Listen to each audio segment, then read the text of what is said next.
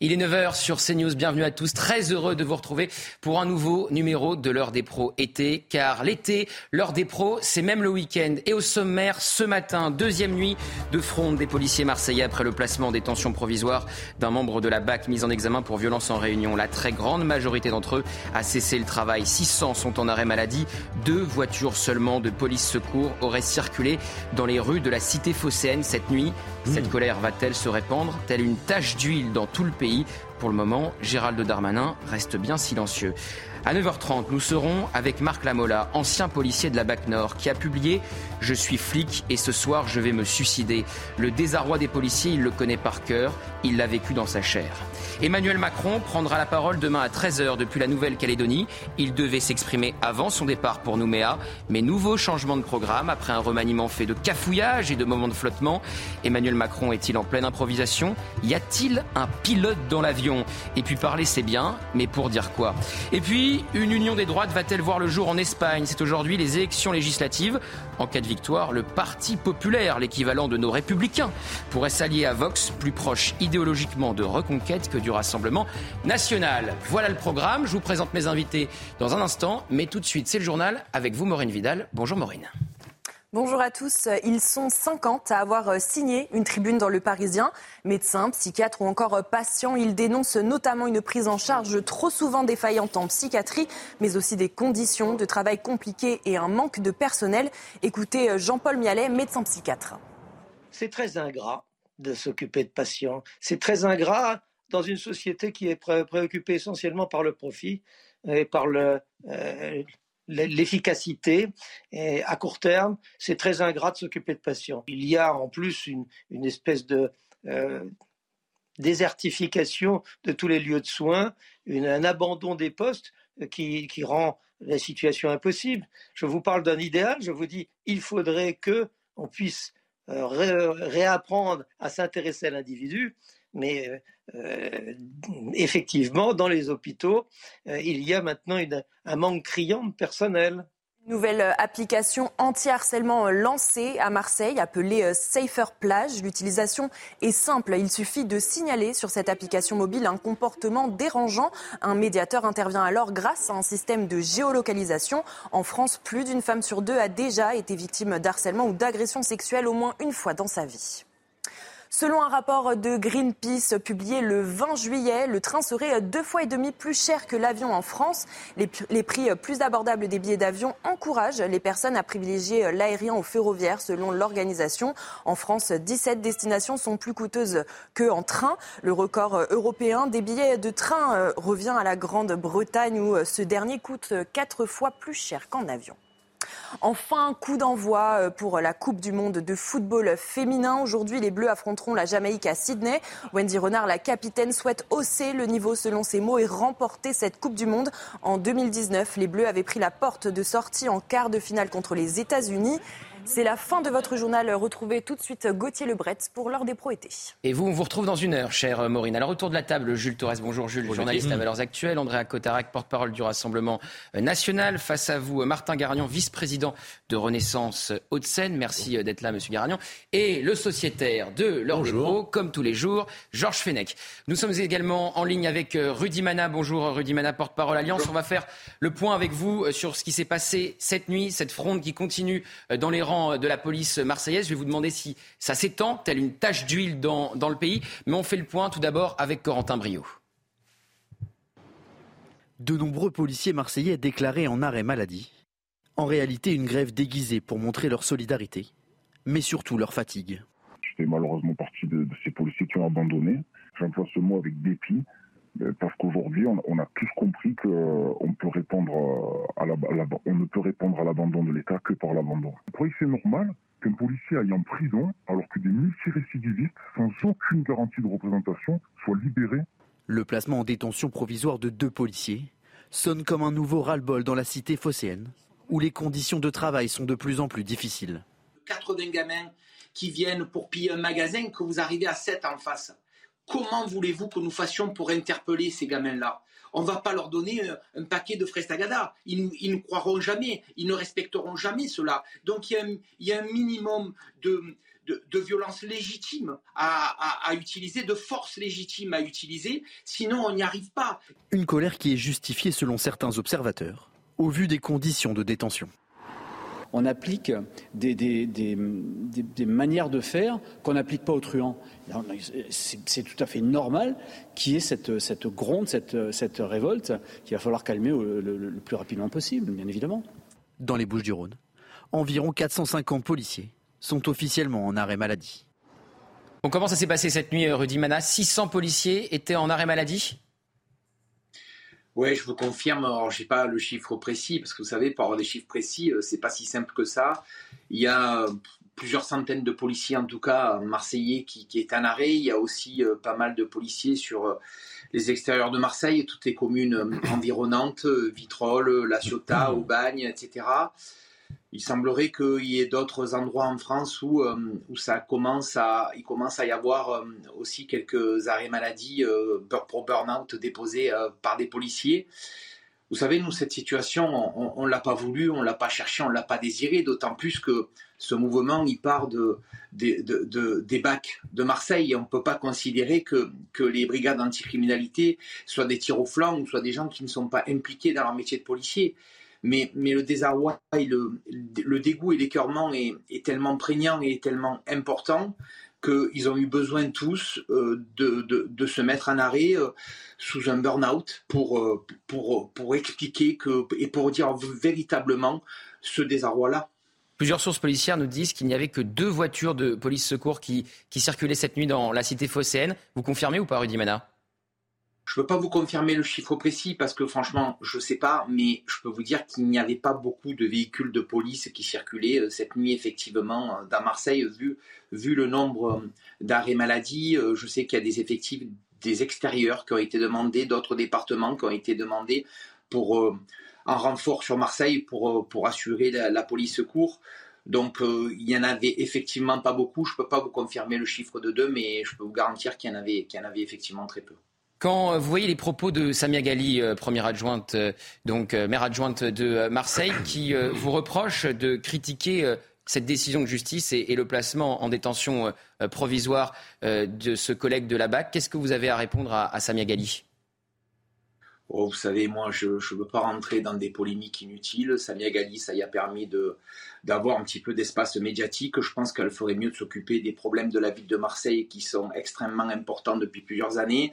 Elle est, élue à la ville de Marseille, donc elle se concentre d'abord sur les énormes problèmes que vit cette ville de Marseille. Je crois aussi que la police municipale de Marseille est solidaire avec les policiers nationaux, puisqu'il y a, il y a un service minimum, mais il y a beaucoup de policiers municipaux aussi qui se sont mis, qui se sont mis en arrêt maladie.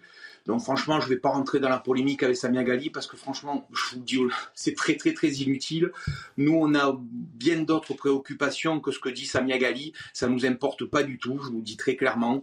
On, se concentre sur les difficultés que nous avons dans la police, on se concentre sur tout ce désarroi de policiers. Puis vous savez, moi je suis aussi un petit peu inquiet parce que j'en ai quand même beaucoup au téléphone qui me disent euh, qui me disent vraiment on est arrivé au bout là on est arrivé au bout il était nécessaire pour nous aussi de couper parce que parce qu'on ne sait pas ce qui peut se passer et puis le métier de policier il est super difficile hein. et vous pouvez avoir à chaque seconde une intervention extrêmement violente et, on ne sait pas la réaction lorsqu'on n'est pas bien. Donc euh, beaucoup de collègues ont, ressenti besoin aussi de, de, couper. Et, vous le connaissez sans doute, mais on sera avec euh, Marc Lamola à 9h30, ancien euh, policier qui, a pensé au suicide et qui a mmh. publié un, livre sur le sujet. Georges Fenech, ancien magistrat, est-ce que vous comprenez cette colère des policiers et cette critique que formulent les policiers, que formule Rudy Mana contre la décision de justice et le placement en détention euh, provisoire de leurs collègues de la BAC mis en examen pour euh, violence en, réunion, accusés d'avoir roué de coups euh, un jeune homme. En fait, nous assistons à un, divorce, en quelque sorte, entre la police et la justice. Alors, ça ne date, ça date pas de ces affaires. Là, précisément, ça remonte un peu plus loin. Souvenez-vous, il, y a deux ou trois ans, la police qui manifeste devant l'Assemblée nationale en criant le problème de la police, c'est la justice. Souvenez-vous du Beauvau de la sécurité avec l'exigence par les syndicats, qui a été retenue d'ailleurs par le gouvernement, d'avoir un observatoire euh, euh, de la réponse pénale. C'est-à-dire que la police ne se sent pas soutenue dans son travail par la justice, des décisions qui ne sont pas à la hauteur, des remises en liberté euh, rapidement, et tout cela a créé un véritable malaise. Et j'en veux pour preuve que lorsque le garde des Sceaux récemment, et pour une fois je dirais tant mieux, s'est félicité de la fermeté des décisions qui ont été prises euh, lors des interpellations des émeutiers, vous avez tout de suite le syndicat de la magistrature qui monte au créneau en critiquant le garde des Sceaux. Ah bah, on va en après, après, ce malaise, aujourd'hui, il prend une autre tournure parce qu'il s'agit de détention provisoire de policiers. Et là, je dis prudence. Et là, on voit la, prudence, la dernière fronde sans doute des, policiers sous Christophe Castaner quand ils avaient jeté euh, leurs menottes à terre. Voilà. Alors, euh, ils ont le sentiment d'être maltraités par la justice. Euh, André Cotarac, porte-parole du Rassemblement national. Est-ce que vous comprenez, un, la colère des policiers et deux, leur critique envers cette décision de justice? Bah, Écoutez, sur la décision de justice, c'est peut-être la goutte d'eau en ce qui les concerne, mais je partage votre diagnostic. C'est pas ce malaise chez les policiers ne date pas d'hier. On se souvient que dès 2015, on avait eu sous M. Castaner déjà euh, euh, il y a deux ans, pardon, au moment des Gilets jaunes, déjà ce phénomène-là. Et même sous François Hollande, en 2015, on avait eu un nombre d'arrêts maladie assez euh, incalculable, avec des manifestations nocturnes de policiers, y compris devant l'Elysée. Pourquoi? Parce qu'ils ne se, sentent pas soutenus. sous Emmanuel Macron, on a un record de policiers blessés. Je crois que c'est en 2022, presque 8000 policiers qui ont été blessés ou attaqués. On a des gendarmes puisqu'on parle de la police, c'est la même chose. Plus 110% d'atteintes euh, et d'attaques contre les gendarmes. On avait en 2021 plus 30% de pompiers qui avaient été attaqués. Et on sent finalement euh, qu'on leur donne moins, mais qu'on charge la barque en leur demandant plus. Donc effectivement, à un moment donné, euh, ça dépend. Donc vous pointez la responsabilité euh, politique, la responsabilité gouvernementale dans, cette fronde. Martin Garagnon, qu'est-ce que vous répondez à, André Cotarac qui vous dit que, en gros, et c'est ce que disent d'ailleurs les policiers, ce placement en, en détention provisoire, c'est une goutte d'eau qui fait déborder un vase bien plein, et notamment avec des déclarations fluctuantes d'Emmanuel Macron? Sur les propos qui viennent d'être tenus, euh, je trouve ça assez grave de la part d'un porte-parole du Rassemblement national que d'incriminer le président de la, République sur le déficit de protection des forces de l'ordre. Vous faites un lien euh, compliqué, je trouve, à défendre entre la responsabilité du président et le nombre de blessés en augmentation parmi les pompiers et les forces de l'ordre. Je trouve que ce n'est pas très euh, raisonnable. Les forces de l'ordre bénéficient d'un ministre qui est extrêmement présent sur le terrain. D'ailleurs, je crois que l'ensemble des forces de l'ordre le reconnaissent. Ah bah alors là, il n'est pas Marseille. Là, il n'est pas Marseille. Bah, il, est, sans doute attendu d'ailleurs. Il a envoyé hier le directeur de la police nationale, Frédéric Vaux, mais il est attendu à Marseille. On attend de voir si le ministre va se rendre à Marseille. Monsieur Vaux, d'ailleurs, puisque vous en parlez, a passé. Exactement. Il va en Nouvelle-Calédonie vu qu'il est en charge des Outre-mer. Mais est-ce qu'au retour de Nouvelle-Calédonie, il ira à Marseille ou est-ce qu'il aurait dû y aller déjà ce week-end la question est posée, Martin Garagnon. Je pense que, je pense que M. Darmanin suit à la minute près ce qui se passe à Marseille, est en relation directe avec euh, les responsables, euh, notamment M. Vaux, qui était effectivement hier, vous l'avez dit, à Marseille, qui a passé près de deux heures avec les responsables à l'évêché au siège des forces de l'ordre. Il y en a un qui a les informations sur cette réunion hier avec Frédéric Vaux, c'est Rudy Mana. Rudy Mana, comment ça s'est passé hier avec le directeur de la police nationale? Écoutez, euh, le directeur de la police nationale a eu le mérite de venir dans un contexte pas très facile, il faut le reconnaître. Il a écouté effectivement pendant 1h45 trois policiers de la BAC de chaque secteur de la ville qui leur ont expliqué euh, leur désarroi, leur dégoût, comme je vous l'ai dit tout à l'heure. Il a été très à l'écoute. Euh, la seule revendication de ses, de, ses collègues de la BAC était, euh, était cet arrêt de, placement en détention euh, du, collègue qui, qui, a été mis à l'huile il, y a, il y a trois jours. Et le problème du directeur général de la police, c'est qu'il ne peut pas agir là-dessus. Mais il a très bien compris ce qui, tous les cœurements de ces policiers, euh, il, a pris en compte aussi que Marseille, pendant les émeutes, je peux vous garantir que c'était, euh, c'était un truc euh, hyper compliqué. On était en pleine guérilla urbaine. Il y avait des hordes sauvages un petit peu partout dans la ville qui ont cassé, qui ont dégradé et pillé plus de 480 magasins. Bon, on y a et, Rudy ça, ils y ont expliqué tout ça. Rudy Mana, est-ce que vous pensez, alors effectivement, là, il part en Nouvelle-Calédonie avec le président euh, de la République, mais à son retour, est-ce que vous pensez que Gérald Darmanin doit se rendre sur place? Oui, très clairement, je, pense qu'il hum, faut comprendre que la situation à Marseille aujourd'hui est, quand même extrêmement tendue. On a des policiers qui sont, qui sont vraiment euh, au bord du gouffre, hein, je vous le dis très honnêtement. On a des policiers qui en peuvent plus, on a des policiers qui sont désabusés. Euh, je crois que j'ai entendu dans votre reportage un policier qui a témoigné de manière anonyme. Il, a parlé d'abandon de l'État et que du coup, ben, il abandonnait également. Donc tout ça, c'est à prendre en compte. Effectivement, qui de mieux que le ministre de l'Intérieur, qui, qui est de surcroît apprécié des, forces de police, puisque depuis deux ans et demi, il, a montré qu'il était très régulièrement à nos côtés. Franchement, je pense que ça sera nécessaire que, que le ministre de l'Intérieur vienne sur Marseille pour pour, pour, évaluer un petit peu la, la, situation dans laquelle nous nous trouvons et pour, et pour comprendre véritablement euh, tous les enjeux de, de ce mouvement qui part de la base Alors, et qui est un, un, vrai cri du cœur parce que j'en terminerai là-dessus. Oui. Vous savez, les policiers, on le fait ce métier par passion. Mhm. On, on, rentre dans la police par vocation. Et croyez-moi que quand on se met à l'arrêt maladie, ça ne nous fait pas plaisir.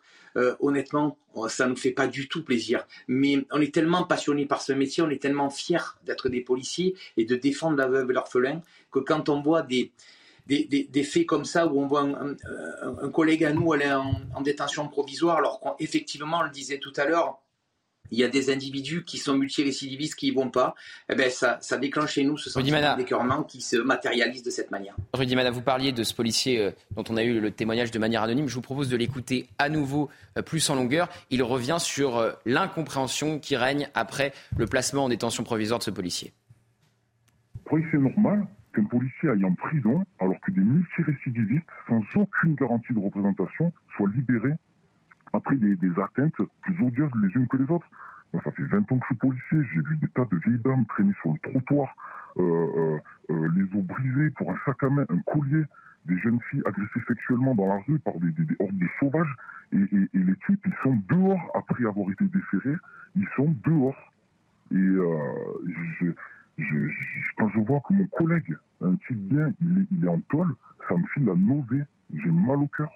Et, euh, et je peux plus retourner au travail avec la nausée. On le connaît tous, mais, mais c'est surtout qu'en fait, euh, ce collègue, euh,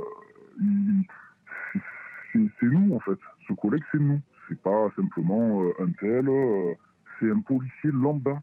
C'est toute la police, ce collègue. Jules Torres, on a deux policiers placés en détention provisoire, l'un pour euh, la mort euh, du jeune Naël et aujourd'hui donc euh, un autre à Marseille. L'aspect politique avec vous, parce qu'on voit bien que ces deux placements en détention provisoire, évidemment, ont rempli ce vase, mais c'est une goutte d'eau qui fait déborder le vase et ils n'ont pas été soutenus. C'est le sentiment qu'ils ont eu par le président de la République qui a parlé de drame inexcusable à Marseille et ensuite qui a parlé de, de conneries avec Mathieu Vallet après le 14 juillet. On comprend évidemment la, colère et le désarroi des policiers parce que on s'en souvient, on les a commenté euh, les images euh, la semaine dernière euh, de Gérald Darmanin et des représentants notamment de la majorité présidentielle qui se félicitaient d'un 14 juillet finalement assez calme par rapport aux nuits d'émeutes qu'on avait connues auparavant. Et en fait, les policiers ont l'impression, après des efforts, après qu'on leur ait demandé, comment dire, de, se mobiliser pour assurer la sécurité dans les villes du pays, ils n'ont pas l'impression d'être récompensés. Et donc, en effet, euh, cette décision de placer euh, le policier de Marseille euh, et a posteriori le policier auteur du tir mortel sur Naël à Nanterre, mmh. eh ben, les policiers le vivent comme une sorte de, de lâchage, alors que pourtant Rudy Mana l'a très bien expliqué. Gérald Darmanin est plutôt apprécié hein, des forces de police, ça n'a rien à voir avec Christophe Castaner en effet, qui on se souvient lors des manifestations de Black Lives Matter avait pourquoi pas proposé de poser un genou à terre. Euh, donc euh, en effet, la Gérald Darmanin a un problème de calendrier, on va dire. Euh, c'est très difficile, en étant ministre de l'Intérieur et des Outre-mer, de reporter le voyage présidentiel, enfin sa participation au voyage présidentiel en Nouvelle-Calédonie. mais je pense qu'en effet, il reviendra quand, au, retour de, de la Nouvelle-Calédonie, je ne sais pas précisément quand, euh, quand ça interviendra. Mais je pense qu'il ira à Marseille euh, si la tension euh, ne faiblit pas. Et j'ai l'impression qu'elle ne faiblit pas, étant donné qu'à peu près 80% des effectifs de Marseille, donc qui est déjà un, territoire ou un lieu où c'est très difficile pour être d'être policier, un petit peu comme en seine Alors vous avez peut-être vu. On l'a entendu. Et on connaît évidemment tout, tout, ce qui s'est passé avec la BAC Nord depuis, depuis les années 2010. Oui. Ça a donné lieu d'ailleurs à un film avec Gilles Lelouch, on en parlait déjà hier. Vous avez peut-être vu cette cagnotte qui a été ouverte pour la famille du policier mmh. placé en, en détention euh, provisoire. Il y avait eu une cagnotte aussi, je rappelle, euh, ouverte par euh, Jean Messia pour la famille du policier tireur sur Naël. Alors cette cagnotte-là, contrairement à celle de Jean Messia, elle a été suspendue par GoFundMe. 36 000 euros étaient récoltés, donnés par 1300 personnes. Cette cagnotte a été suspendue. Quelle est votre réaction, Rudy Mana? On sait que là encore, désolé de vous en parler à nouveau, Samia Gali s'est offusqué de l'existence de cette cagnotte. Écoutez, moi je suis extrêmement surpris que cette cagnotte a été suspendue. Euh, cette cagnotte, elle a été créée par une amicale de policiers pour aider les familles, euh, pour payer les frais d'avocat. Parce que si Samia Gali a été insurgée, je vais, je vais lui rappeler qu'un policier ne gagne, pas, gagne pas autant qu'un élu comme elle. Donc à un moment donné, euh, quand on doit payer des frais d'avocat, et croyez-moi que les frais d'avocat, ils sont quand même un peu importants, ben, il faut bien de l'argent. Et, et comme le policier n'arrive pas à, faire des pécules tous les mois parce que son salaire lui permet juste de vivre, de manger, de nourrir sa famille, eh bien, on a bien besoin de créer une cagnotte et d'être solidaire pour permettre de payer ses frais de justice. Donc moi, je suis extrêmement surpris que ce genre de cagnotte, de la solidarité, c'est du corporatisme. On s'aide entre nous et, le, peuple de France qui aime ces policiers-là ont envie de donner l'argent pour les aider à payer leurs frais d'avocat. Je vois pas ce qu'il y a de, je vois pas ce qu'il y a de mal là-dedans et je suis extrêmement surpris qu'aujourd'hui, même ça, on n'arrive plus à le faire. Quel est votre avis, Georges Fenech? Non, mais monsieur Rudy Mala, j'ai beaucoup, beaucoup de respect. Nous avons tous beaucoup de respect pour vos missions et nous le savons quelles sont les difficultés. Mais quel est votre intérêt? Est-ce que vous avez un intérêt à ouvrir un front comme ça avec la justice? C'est la question qui est posée. Je ne crois pas que ce soit rendre service à la police nationale que d'ouvrir un front aussi direct contre une décision de justice qui ne porte pas atteinte, malgré ce que vous pouvez en penser, à la présomption d'innocence. Vous ne savez pas, moi non plus d'ailleurs, ce qu'il en est de cette affaire. Il y a un procureur de la République qui a requis un mandat de dépôt qui a été prononcé par les, juges de la liberté et de la détention. Attendons, faisons en sorte que votre collègue, qui bénéficie encore une fois de la présomption d'innocence, soit bien défendu par un avocat dans le cadre d'un état de droit et de la procédure pénale habituelle, et nous verrons bien ce qu'il en est. Pour le reste, vous avez raison sur la réponse pénale, elle ne suit pas votre travail et on peut comprendre votre, malaise vis-à-vis -vis de la justice. Mais ne pas confondre et ne pas Alors, la réponse à l'indépendance de la justice de cette manière-là, ça, ne ressemble pas, ça ne ressemble pas à l'attitude des syndicats habituellement. Rudy Alors, euh, franchement, euh, Monsieur Georges Fenech, euh, j'ai beaucoup de respect pour vous, mais déjà, dans un premier temps, je ne vois pas ce que l'ouverture d'une cagnotte est à avoir avec euh, ouvrir un front contre la justice. Ça, c'est la première chose. La deuxième chose, effectivement, il n'y a aucun intérêt à ouvrir un front contre la justice. Et très honnêtement, je crois qu'il y a beaucoup de magistrats de notre pays qui travaillent extrêmement bien, très sereinement, et, qui font leur travail avec beaucoup de cœur et de détermination. Et, et je suis souvent le premier à dire que les moyens donnés à la justice sont largement insuffisants et que parfois, il y a des magistrats qui ne peuvent pas mettre des, des, des multirécidivistes en prison parce qu'il manque de places de prison. Donc, très honnêtement, on n'ouvre pas un front contre la justice. On explique juste qu'on n'a pas envie d'être des sous-citoyens. On a envie d'être des citoyens normaux. On n'a pas envie non plus d'être des sur-citoyens. On veut juste être traité normalement. On veut juste que la présomption d'innocence s'applique aux policiers comme elle s'applique à certains politiques ou comme elle s'applique à, certaines, autres personnes. C'est la seule chose qu'on demande. Je vous assure qu'on n'ouvre pas de contre la justice. On est juste particulièrement touché et ému, et je crois qu'on en a le droit, parce que nous, nous y étions dans ces émeutes, nous étions dans ces guérillas urbaines, on a, on a le droit Alors, aussi de pouvoir exprimer notre mécontentement d'une manière ou d'une autre. On va, on va continuer d'en parler, on va continuer d'en parler, je vous propose de rester avec nous si vous le souhaitez, mais à 9h30, donc dans moins de 7 minutes après la pub, nous serons avec Marc Lamola, ancien policier de la BAC Nord, qui a publié Je suis flic et ce soir, je vais me suicider. Tout est dit euh, dans le titre sur le désarroi des policiers. C'est dans quelques instants, juste après une courte page de publicité. De retour dans l'heure des pros, on est en liaison avec Marc Lamola, auteur et ex-policier. Marc Lamola, bonjour. Vous avez euh, publié, on voit à l'écran, Je suis flic et ce soir je, vais me suicider. Tout est dans le titre, j'ai envie de dire. Vous êtes un ancien policier de la BAC et euh, ce désarroi policier aujourd'hui euh, qui court dans les rues de Marseille, vous le connaissez par cœur et j'imagine que vous comprenez évidemment la colère de vos collègues.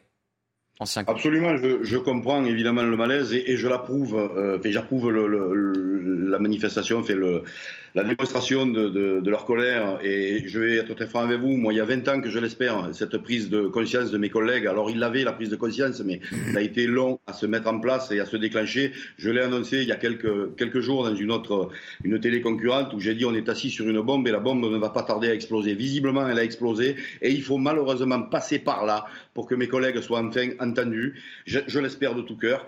Et, le phénomène est en train de faire évidemment tache d'huile. Euh, Strasbourg, Bordeaux se joignent, au phénomène. Et vous disiez tout à l'heure, c'est à peu près le chiffre exact. On est à peu près un peu plus de 600 fonctionnaires dans les Bouches-du-Rhône à être en arrêt maladie. Alors Marc, voilà, vous le disiez, on était assis euh, sur euh, une bombe. Linda Kebab, il y a quelques jours, parlait de fronde qui se préparait, elle aussi, elle anticipait ce qu'on connaît aujourd'hui. Quelles sont les raisons de la colère? Ils sont plurifactoriels. Il me faudrait deux heures d'émission pour tout vous raconter. Mais aujourd'hui, être flic, c'est faire le sale boulot, c'est être mal considéré, c'est être humilié en permanence, c'est faire son boulot et aller en prison. Alors, on ne va pas rentrer dans les détails de l'affaire marseillaise, puisqu'elle est sous le secret de, l'instruction, bien que j'ai des détails, mais je ne les dévoilerai pas. Euh, euh, mais, euh, mais voilà, c'est extrêmement compliqué de faire le, sale boulot. Vous le savez, tous les jours, les chaînes info, dont la vôtre, relatent les difficultés d'être policier. Être policier aujourd'hui, c'est se faire cracher à la gueule en permanence. Excusez-moi si je, J'utilise des termes, je suis un peu agacé, je m'en excuse, des termes un peu, un peu grossiers. Mais euh, faire le sale boulot, c'est ça, c'est être au service d'une administration inhumaine qui ne les considère plus, qui ne les protège plus, tant que ce soit euh, l'administration policière comme l'administration judiciaire. Ces deux institutions qui sont censées protéger ces fonctionnaires, qui eux-mêmes protègent la société, ne sont plus capables d'apporter le soutien nécessaire aux policiers. Je vais être encore plus vulgaire, mais je m'en excuse, mais c'est le quotidien du policier. Il faut savoir qu'aujourd'hui, un policier qui se fait traiter de fils de pute, ce n'est pas sanctionné, c'est classé sans suite. Voilà, au quotidien, c'est ça. Au quotidien, ce sont l'extrême gauche et une certaine catégorie de gens et de médias qui crachent à la gueule des flics, alors que ce sont des, fonctionnaires émérites et qui font un boulot extraordinaire, extraordinaire, et qui ont, voilà, les, journées, les soirées d'émeutes, on les a bien vus, on a vu ce que c'était. Ça a été abominable pour eux. Ils ont été harcelés, ils ont été euh, euh, euh, violentés. Euh, on en arrive évidemment aujourd'hui à ce ras-le-bol qui est malheureusement, la société va pâtir de, de, cette, euh, entre guillemets, grève, mais on est obligé de passer par là. Et aujourd'hui, j'approuve totalement ce mouvement et je le soutiens. Alors, vous parlez d'une responsabilité politique, vous avez commencé à, évoquer euh, l'extrême gauche. Est-ce qu'il y a aussi une responsabilité gouvernementale, une responsabilité euh, d'Emmanuel Macron qui, euh, quelque part, bafoue la présomption d'innocence en parlant de gestes inexcusables, en parlant de, conneries avec Mathieu Vallet après le 14 juillet? Est-ce que vous pensez que ça aussi, ce lien qui, se, qui se casse entre Emmanuel Macron et la police, est en partie responsable de la situation qu'on connaît aujourd'hui? Bien évidemment, ces mots-là euh, du président de la République m'ont fait bondir, euh, euh, alors, que, les faits viennent de se produire. Là, on parle des faits de, Nanterre qui sont, dramatiques, évidemment. La mort d'un jeune de 17 ans, personne ne peut dire que c'est quelque chose d'anodin. évidemment, ces mots-là du président de la République m'ont fait, fait personnellement bondir et ont fait bondir évidemment tous mes collègues. C'est une rupture totale. Et, et, Darmanin, aujourd'hui, M. Darmanin, n'était pas un mauvais ministre de l'Intérieur. Il l'est encore. Pas mauvais, mais euh, voilà, il faut, il faut très vite réagir. Et, euh, voilà, pour répondre à votre question, oui, évidemment, les, les mots du président sont, sont inadmissibles. Donc je le disais, je rappelais le titre de votre livre, Marc Lamola, Je suis flic et ce soir je, je vais me suicider. Comment vous en êtes venu à penser au suicide quand vous étiez policier? Alors c'est un long cheminement vers la, vers la déprime et vers ce que aujourd'hui beaucoup de mes collègues vivent. Et, à l'instant, je viens de recevoir un SMS d'un président d'une association, Assopol, euh, qui me disait que depuis le mouvement de protestation euh, bucco-rodanien, énormément de, police, de policiers faisaient appel à lui. Vous avez énormément de policiers aujourd'hui qui sont en burn-out, qui sont en épuisement professionnel, qui résistent parce qu'ils sont amoureux de leur métier malgré tout. Mais euh, moi, moi j'ai sombré petit à petit et je ne suis pas visionnaire, mais néanmoins, et ce qui est en train de se passer aujourd'hui, je l'avais vu arriver. J'ai démissionné en 2013, soit presque dix ans. Euh, euh, j'ai démissionné parce que je voyais ce qui est en train de se produire arriver. Je voyais que, euh, vous savez, moi, si je me faisais cracher à la gueule réellement, je n'avais pas la possibilité de rendre le monard. Et sachant que la justice, elle, ben, passait outre, classait sans suite le fait de m'être fait cracher à la gueule. Voilà ce que c'est le quotidien des policiers. Et là, vous parliez tout à l'heure de, de la cagnotte. La cagnotte a été suspendue. On en rajoute un peu plus. Allez, on a mis un peu plus sur la, tête des policiers. Les familles sont évidemment dans une situation très précaire puisqu'ils perdent le salaire du, mari qui est un incarcéré, les autres suspendus. On rajoute un petit peu plus, on pousse un peu plus les, policiers et les familles dans leur dernier retranchement, dans, un épuisement professionnel total.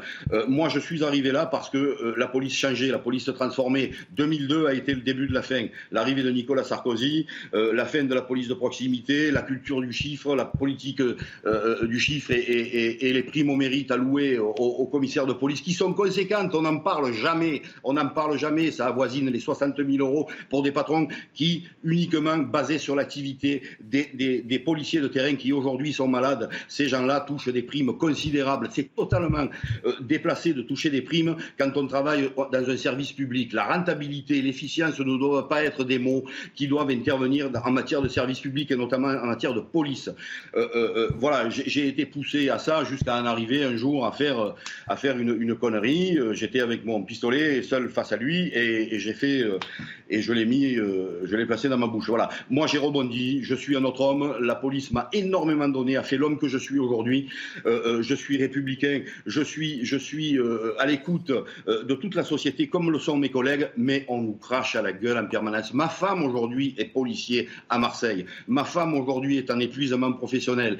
Tous les jours, je la vois partir, j'ai peur de ne pas la voir revenir. Voilà ce qu'est le quotidien des policiers. Nous avons quitté, ma femme et moi, Marseille, le centre-ville de Marseille. Nous habitons en périphérie, je ne vous dévoilerai pas où. Nous sommes en plus médiatisés tous les deux. Ça devenait très compliqué de, nous afficher dans la rue. Et, ma femme, très compliqué d'être flic en activité euh, euh, et, de, et, de, vivre à Marseille. Voilà à quoi on en est rendu aujourd'hui. Voilà ce que c'est être policier, c'est être harcelé, c'est on nous. Je vais être très vulgaire, mais il faut le dire parce que je suis excédé. On nous chie à la gueule en permanence. Voilà ce que vivent mes collègues. Voilà et, vous avez, puisque c'est l'objet de notre livre que j'ai coécrit avec mon, mon épouse, vous avez en moyenne 60 fonctionnaires qui mettent fin à leur jour tous les ans et tout le monde s'en moque. Je dis bien tout le monde s'en moque. On ne cherche pas à comprendre pourquoi 60 flics mettent fin à leur jour.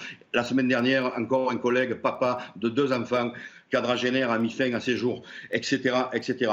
Je ne sais pas si j'ai bien répondu à votre question, je m'excuse, je suis énervé, mais ce qui se déroule aujourd'hui est pour moi historique. Et même si mes collègues reprennent, ils reprendront le travail, je peux vous, vous le... Parce que, évidemment, je suis aujourd'hui en contact avec énormément de policiers, euh, euh, ils reprendraient le travail si le collègue était libéré. Je dis bien euh, le collègue marseillais. Mais, mais même s'il si est libéré, ce sera le début d'autre chose. Parce que ce qui est en train de se produire là va rester gravé dans le marbre et va rester gravé dans la tête des policiers et rien ne sera plus comme avant. Rien ne sera plus comme avant. Marc Lamola, déjà merci pour votre témoignage. Et quelle est justement votre, votre prédiction pour la suite? Comment est-ce que vous pensez que les choses vont se dérouler dans les prochains jours? Vous disiez que cette fronde faisait déjà tache d'huile dans différentes villes de France. Comment les choses vont évoluer à votre avis? Moi, je suis plutôt, euh, je dirais, pessimiste parce que les collègues ne reprendront pas le, travail, les collègues ne reprendront pas euh, leur activité. Euh, euh, ils ont eu la force, parce que c'est une force de se mettre en maladie aujourd'hui pour montrer son, mécontentement. Ils ne reprendront pas. Je vous dis, la, seule chose qui pourrait les faire re reprendre en partie, c'est la libération du collègue. On ne va pas revenir sur les conditions de, mise en détention provisoire, qui pour moi sont extrêmement choquantes et non justifiées. Pour moi, comme tant d'autres intervenants, euh, et, la majorité des policiers, mais euh, je ne vois pas les choses s'améliorer, ou alors il faudrait, il faudrait que le ministre euh, annonce des choses. Mais on ne parle pas de salaire, là, comprenons-nous bien, je ne parle pas de boulot, pardon, de, de, salaire, je parle de conditions de travail, je parle de la considération d'un certain peuple et d'une certaine presse, et évidemment de l'extrême gauche, qu'elle arrête de nous chier à la gueule, la police tue, je ne veux plus l'entendre. Moi, être traité de raciste et de fasciste, j'ai été traité de factieux il y a quelques jours sur une autre émission. Voilà, alors parfois être insulté par par certaines personnes, ça peut être valorisant. Néanmoins, néanmoins, voilà, il faut. Moi, je ne vois pas les choses s'améliorer. Je ne le souhaite d'ailleurs pas. Hein. Je ne le souhaite pas parce qu'il faut que les collègues aujourd'hui montrent bien leur mécontentement et moi je le dis parce que j'ai une parole libre aujourd'hui, je suis euh, détaché. Euh, euh, je, je, je, je, pense qu'il faut que ça fasse tache d'huile. Et malheureusement, la société va en pâtir. Mais vous savez, et notamment sur Marseille, euh, euh, le, pouvoir régalien, depuis plus de 20 ans, se désengage de la sécurité publique au profit des municipalités en, faisant, en laissant peut-être à bon escient, proliférer les polices municipales. Mais voilà, que la mairie de Marseille, puisque Madame Galli a tenu des propos euh, euh, plus, ou moins déplacés en ce qui concerne le, policier, enfin la police, ben, qu'elle prenne en charge sa police municipale et qu'elle fasse assurer la sécurité dans la ville pour assurer la carence de mes collègues de la police nationale. Et je redis, si Samia Gali veut prendre euh, la parole pour euh, vous répondre, pour répondre à, Rudy Mena, elle est évidemment euh, la bienvenue. Merci beaucoup pour votre témoignage. Sans doute une question, Merci une question de Georges Fenech. Restez là quand même un petit peu, Marc, une question de Georges Fenech. Une question, en fait, vous le savez très bien, vous avez une large majorité des Français qui ont une opinion favorable de la police. Ceux dont vous parlez, la police qui tue, etc., c'est une minorité qui est condamnée par une large majorité de Français. La question rejoint un peu celle euh, de euh, Gauthier Lebret, à savoir qu'est-ce qui aujourd'hui, quelles seraient les initiatives qui permettraient aux policiers de retrouver confiance et de retrouver euh, le chemin du travail, étant précisé que vous ne pouvez pas, encore une fois, vous pouvez être ému et légitimement ému par les détentions provisoires qui viennent d'être prononcées. Je pense aux deux détentions provisoires, mais vous savez très bien comme moi, vous êtes un policier, que la justice, elle est indépendante. Il va falloir laisser la justice faire son travail, comme l'on dit, le temps nécessaire d'y voir un peu plus clair. Vous, vous dites savoir ce qui s'est passé. Nous, on n'en sait rien pour l'instant. Non, non, je n'ai pas dit ça. Je n'ai pas dit alors, quelles seraient, selon vous, euh, les, initiatives qui permettraient de débloquer cette crise qui est grave hein dans l'immédiat, je vous, l'ai dit, je pense, alors je, ne suis le porte-parole de personne, comprenons-nous bien, même si aujourd'hui euh, je, ne me mets pas à la place ni des organisations syndicales et, personne ne m'a mandaté d'un quelconque euh, mandat pour, porter la parole. Néanmoins, euh, voilà, je, suis, euh, un ancien policier, toujours très actif. voilà, aujourd'hui, pour que le service public reprenne une configuration normale, il faudrait que le fonctionnaire de police de Marseille soit libéré. Placé sous contrôle judiciaire, certes, mais libéré. Voilà, vous le disiez tout à l'heure, Monsieur Fenech, je vous ai écouté, on connaît tous les, conditions euh, de la détention provisoire, euh, elles ne sont pas appliquées, pour, pour, le coup, elles ne sont pas respectées. La quasi-totalité des gens qui ont été interpellés dans les émeutes ne sont pas allés en prison, Monsieur Fenech, vous le savez aussi bien que moi. Le policier, lui, l'est alors, il a peut-être fait son boulot, je, ne le jugerai pas, je ne connais pas les détails, j'étais pas là, je vais pas. Euh, néanmoins, rien ne justifie l'incarcération. Et ça a été la goutte d'eau qui a fait déborder le vase, et ça a été cette goutte d'eau qui a fait que mes collègues aujourd'hui sont en arrêt maladie. Marc Lamola, on a un représentant de la, majorité sur le plateau, euh, Martin Garagnon. Martin Garagnon, qu'est-ce que vous répondez à Marc Lamola qui euh, vous explique avoir très très mal vécu les propos du président de la République? Alors, beaucoup de choses, parce que le propos de M. Lamola est extrêmement dense, euh, extrêmement sincère. En, en, tout cas, je sens la sincérité d'un ah oui, d'expérience de terrain qui dit, qui dit les choses avec une parole libérée. On a aussi besoin euh, de, de, poser les diagnostics sur la table sans aucun tabou. Donc, je vous remercie pour cette parole libre. J'aurais beaucoup de choses à, à répondre, parce qu'en fait, le sujet est extrêmement large.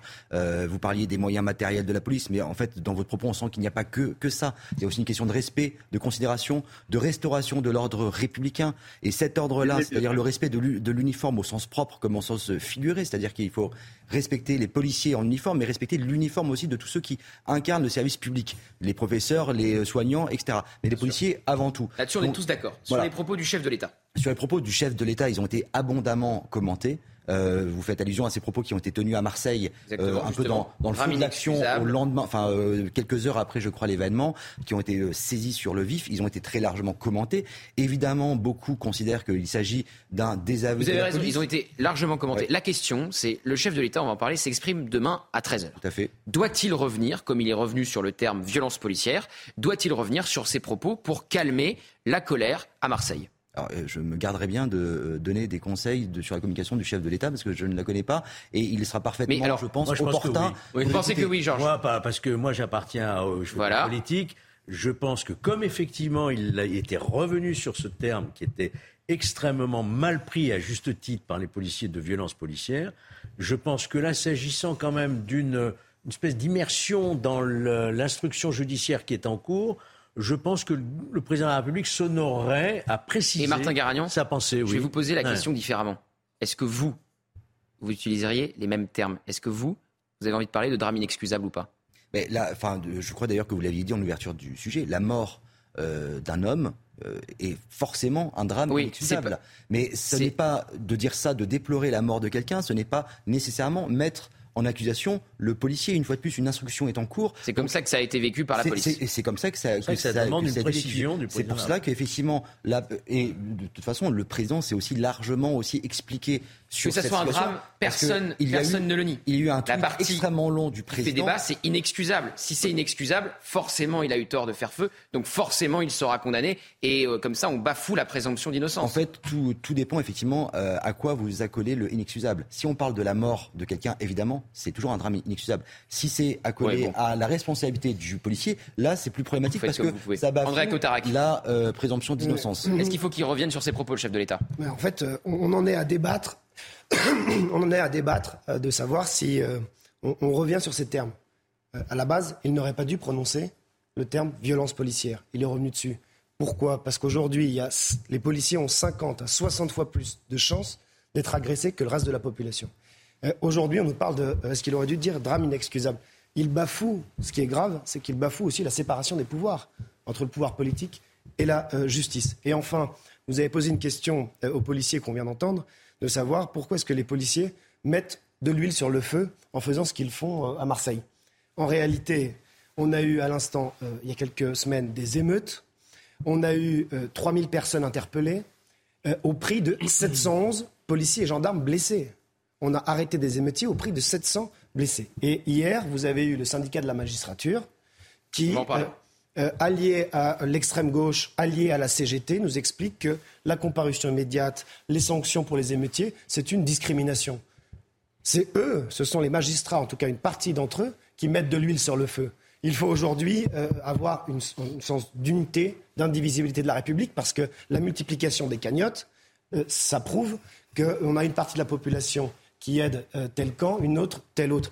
Euh, ça prouve une défaillance de la justice. Même une est partie de la population qui aide plus la famille du policier que la famille du jeune Naël. Et- et C'est ça, les deux cagnottes. La guerre des cagnottes qu'on pouvait regretter. Hein. Et- et Il ne quand- faut pas faire de guerre de cagnottes, mais c'était ça quand l'enseignement euh, de cette... Euh, Et, c'est peut-être un enseignement cagnottes. aussi pour les magistrats de se dire, attendez, il y a 72% de la population qui soutient euh, nos forces de l'ordre, Oui. et en même temps, on a des décisions de justice qui sont prononcées au nom du peuple français, mais que manifestement, les Français ne comprennent pas. Jules Torres, et puis je veux réentendre Marc Lamola sur euh, les propos d'Emmanuel Macron. Doit-il euh, s'excuser quelque part demain euh, au journal de 13h André Cotarac parlait de défaillance de la justice et euh, ces derniers jours, on a eu une actualité qui a suscité beaucoup d'émoi chez les policiers notamment. Euh, c'est la remise en liberté euh, du chauffeur euh, présumé, euh, vous savez, qui avait percuté euh, la policière en 2020. Euh, cette- ce, ce- ce- ce- ce conducteur était en détention provisoire, puisqu'on en parle depuis, la mort. depuis trois ans. Il a entraîné la mort de cette personne. Il conduisait sans permis et sous stupéfiant. Et donc là, il est replacé trois ans plus tard. Donc c'est quand même très long. Donc vous voulez dire qu'il y a un deux poids, deux mesures et C'est pas qu'il y a un deux poids deux mesures, euh, cher Gauthier. C'est juste que là, on, on voit avec cette histoire, ça illustre les défaillances de la justice. On a une justice, je pense, Georges, vous êtes d'accord avec Oui, moi, bah, qu'elle est beaucoup mesures. trop longue. Euh, c'est trois, trois- non mais trois ans, c'est beaucoup trop long. Même, mais même quelqu'un qui reste euh, trois ans en détention provisoire, c'est beaucoup trop long. On parlait la semaine dernière, par exemple, de Benjamin Mendy, euh, qui est bon là, c'est la justice britannique, mais Oui. il est déclaré non coupable à la fin Euh, et il est quatre mois en détention provisoire. Marc Lamola, euh, deux choses. Déjà, euh, sur euh, Emmanuel Macron, est-ce qu'il doit revenir sur ses propos euh, demain puisqu'il prend la parole Et ensuite, sur euh, l'exemple que prenait Jules, est-ce que vous avez l'impression qu'il y a un deux poids, deux mesures euh, dans, euh, devant la justice Et qu'en gros, que quand on est policier et qu'on se retrouve devant un juge, eh ben, euh, on a des chances de se retrouver maintenant en prison Euh, et- et- pardon, excusez-moi, la première question c'était. euh, Sur Emmanuel Macron. Emmanuel Macron doit prendre la parole demain. Est-ce qu'il doit revenir sur ses propos Évidemment. Évidemment qu'il faudrait qu'il revienne sur ses propos, mais c'est pas dans l'ADN de président de la République de présenter ses excuses. Je ne l'ai jamais vu. Bah, Sur violence Alors, policière, il était revenu. Sur la violence policière, il n'emploie plus ce terme. Mais, mais je- oui, je souhaiterais qu'il le fasse. Ce serait très bien, ça se ferait plaisir à mes collègues. Oui, oui. Euh, euh, la, seconde question, excusez-moi. La seconde question sur la justice. Je euh, tout à l'heure euh, hocher de la tête quand Georges Fenech disait que la justice était indépendante. Euh, Qu'est-ce que vous voulez dire euh, par ce hochement de tête? Est-ce que quand vous êtes policier et que vous vous retrouvez devant un juge, eh ben vous avez les jetons? Ben, absolument, absolument. Là, je suis tout à fait euh, en osmose avec ça. C'est-à-dire que oui, un policier est pas traité de la même manière qu'un voyou. Mais c'est factuel ce que je dis. On le, on le constate. Je- J'ai pris l'exemple tout à l'heure des émeutiers qui n'ont pas été incarcérés, puisqu'aujourd'hui, si vous êtes condamné à moins d'un an de prison, vous n'allez pas en prison. Par Elle contre, mon collègue, lui, est incarcéré. Voilà. Évidemment qu'on ne traite pas le policier de la même manière qu'un délinquant. Euh, je vais reprendre les termes d'un syndicaliste qui a dit que les problèmes, le problème de la police, c'était la justice. Moi, je dis le problème de la société aujourd'hui, c'est la justice. Dans votre reportage précédent que j'ai regardé, on a libéré sur un vice de procédure, parce qu'il devait manquer deux ou trois mots dans une grosse du, du tribunal, on libère un violeur de mineur. Bravo, belle justice. Bravo. On en parlera après la pub.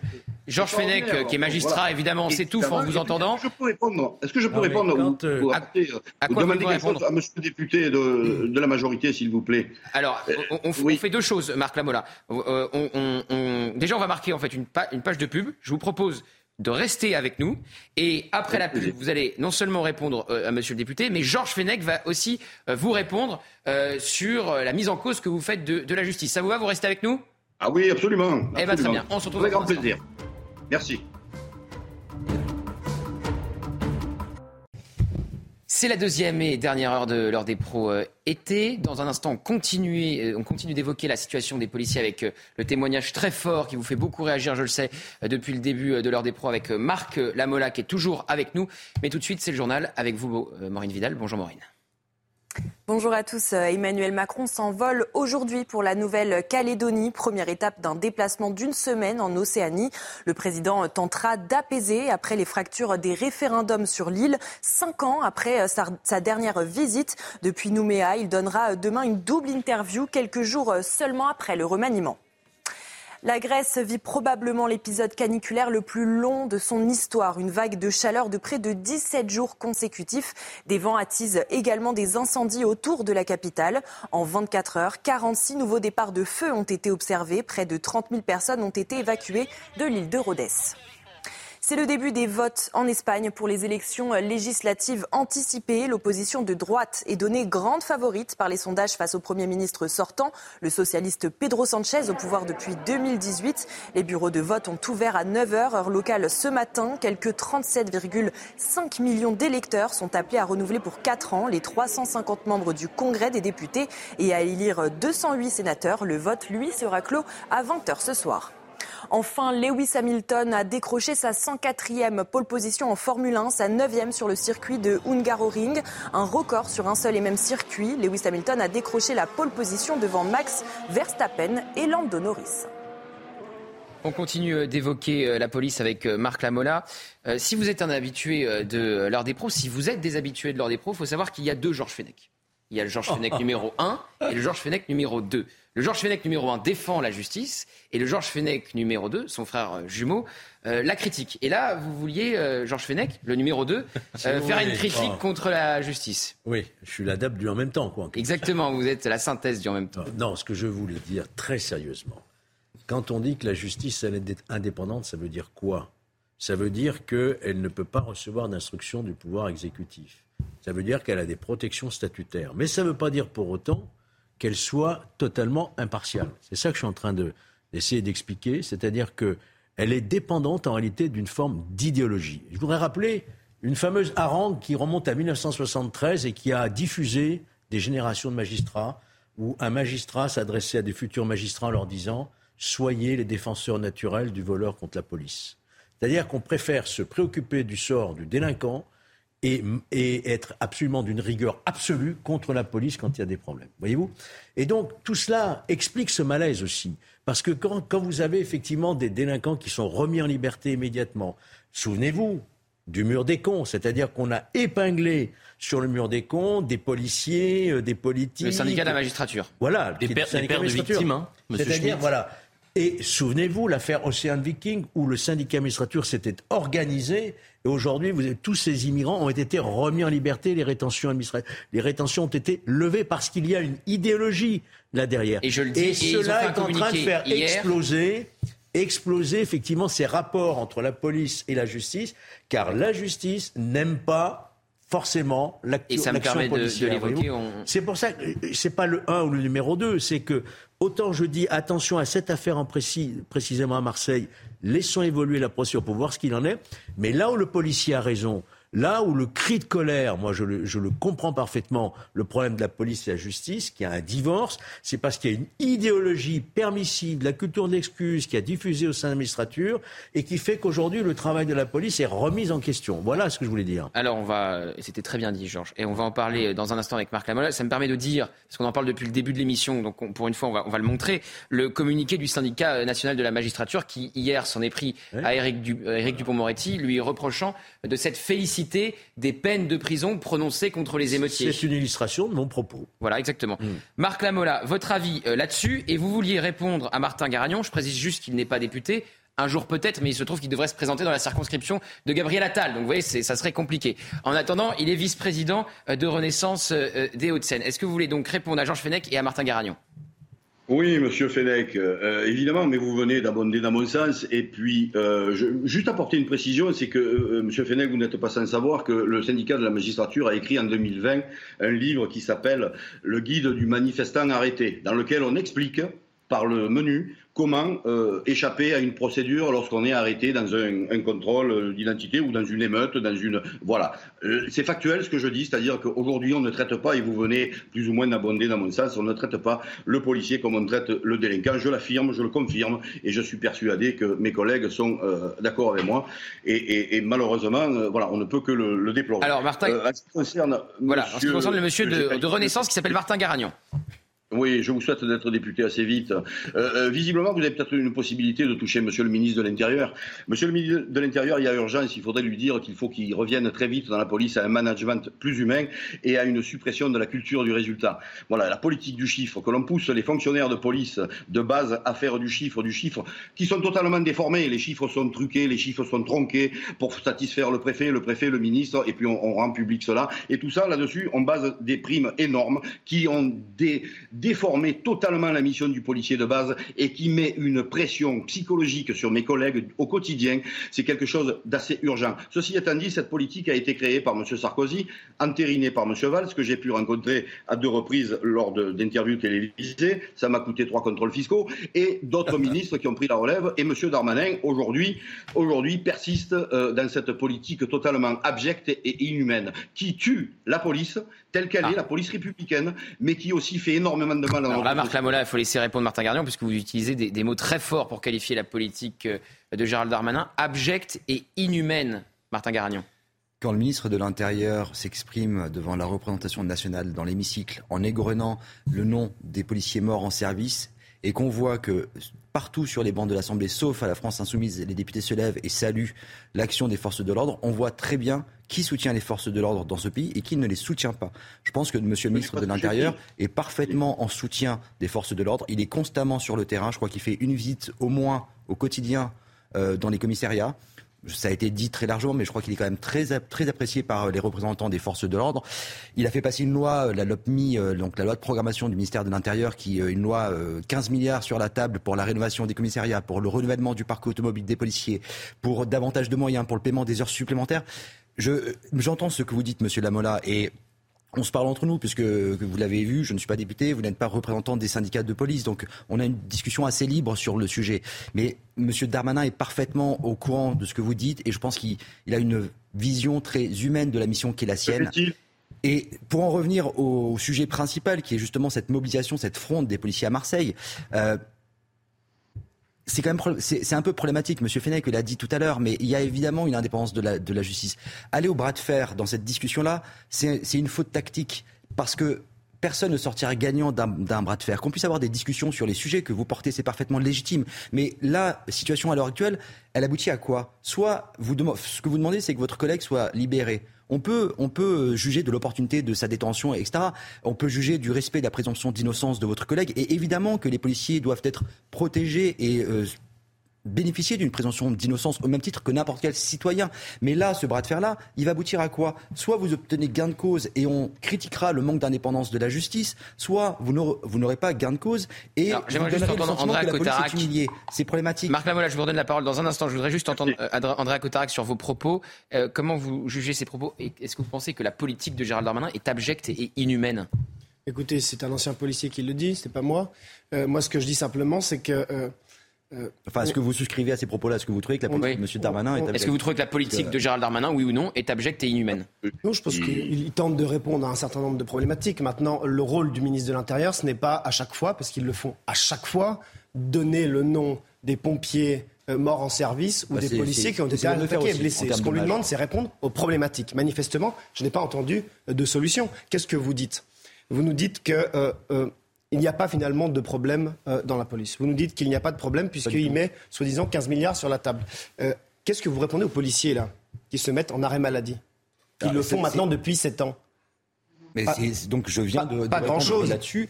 Sur le fond, je suis parfaitement d'accord pour entendre un certain nombre de revendications et la légitimité des revendications, le manque de considération, le manque de respect, les insultes au quotidien que subissent les policiers, les mises en danger de leur vie, de Parce leur que vie ce qui de se passe en réalité- c'est inacceptable et évidemment qu'il y a la nécessité de restaurer un ordre strict et ferme. Néanmoins, sur la forme, cette méthode-là n'est pas entendable. On ne peut pas euh, faire des arrêts de maladie, on ne peut pas euh, se mettre en retrait de leur, de leur activité. Ce sont des métiers de vocation. L'ordre est chevillé au corps des forces de l'ordre. Donc évidemment qu'il faut qu'ils retournent dans les commissariats, évidemment qu'il faut qu'on discute, mais c'est quoi le signal qui est envoyé sinon C'est open bar, c'est euh, faites ce que, ce que vous voulez. Ceux qui doivent assurer l'ordre se doivent André en Cotarac. priorité de respecter aussi cet ordre-là.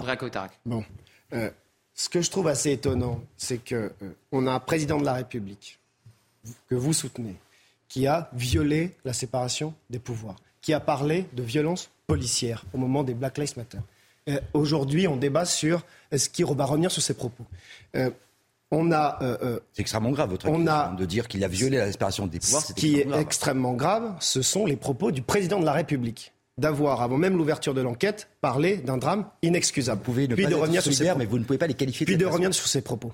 Euh, deuxièmement, vous, vous nous mettez un petit peu la poussière sous le tapis parce que vous expliquez à des policiers, dont 711 ont été blessés durant les émeutes, qui nous expliquent que la justice ne suit pas, que la justice prononcée au nom du peuple français n'est finalement pas vraiment prononcée au nom Il y a une du peuple circulaire français. de, du de garde Sceaux pense. qui a, qui a demandé une stricte application des sanctions. Et d'ailleurs, c'est ce que dénonce le communiqué du syndicat de la, Oui. de, Bon. de de la que je peux finir la, une phrase, La circulaire du garde des Sceaux, Non, mais- elle a été très très claire. Allez, Sanctions André. Cotarac finit et ensuite Vous pouvez pas nous dire qu'on est Marc. Lamola clôture le débat et on passe à autre chose. Vous êtes en train de reprocher à des policiers euh, de euh, finalement faire sentir leur colère, faire sortir leur désarroi au niveau des agressions. Et vous nous expliquez derrière qu'il faut qu'ils rentrent au commissariat, alors que le fond de l'affaire, et vous l'avez dit tout à l'heure, c'est l'idéologie de la justice. Pour le, euh, le syndicat de la magistrature qui nous explique que euh, les sanctions, c'est de la discrimination euh, vis-à-vis des jeunes hommes, que la comparution immédiate, c'est pas bien, alors que les policiers viennent de subir 700 blessés, ça, c'est, ça, c'est pas de problème. Donc j'estime qu'il y a aujourd'hui un véritable écart entre le peuple et la justice. D'ailleurs, M. Dupont-Moretti, lors de la première mandature, avait supprimé les jurys populaires.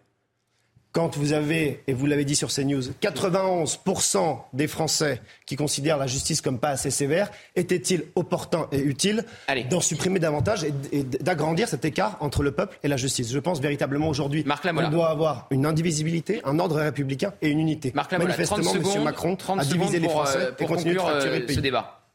Déjà, je voudrais rectifier, je n'ai pas dit que la politique de Gérald Darmanin était abjecte et inhumaine. Je dis que la politique en management qui est conduite depuis 2002 euh, par les différents ministres est totalement abjecte et inhumaine. Oui, vous Ça, avez dit que Gérald Darmanin la, la, poursuivait cette politique.